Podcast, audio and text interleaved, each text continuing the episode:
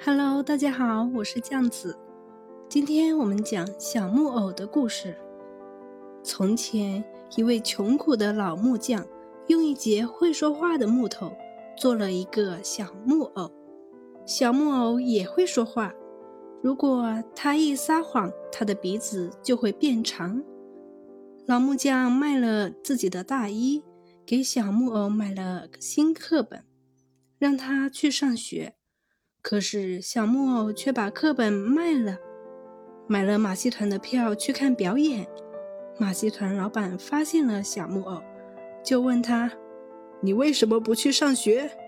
小木偶说：“今天学校不上课。”他刚说完，鼻子就长长了一截。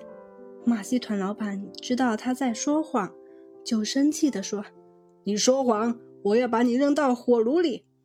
小木偶吓得哭着说：“不要杀我，我爸爸会伤心的。他卖了大衣给我买课本，我却卖了课本来看表演。”他刚说完，鼻子又缩回去了。马戏团老板听完后笑着说：“诚实的孩子才是好孩子。”来，给你一点钱，带回去给你的爸爸。小木偶感激地说：“谢谢你，我以后再也不逃学，再也不说谎了。”好了，今天故事讲完了，感谢收听。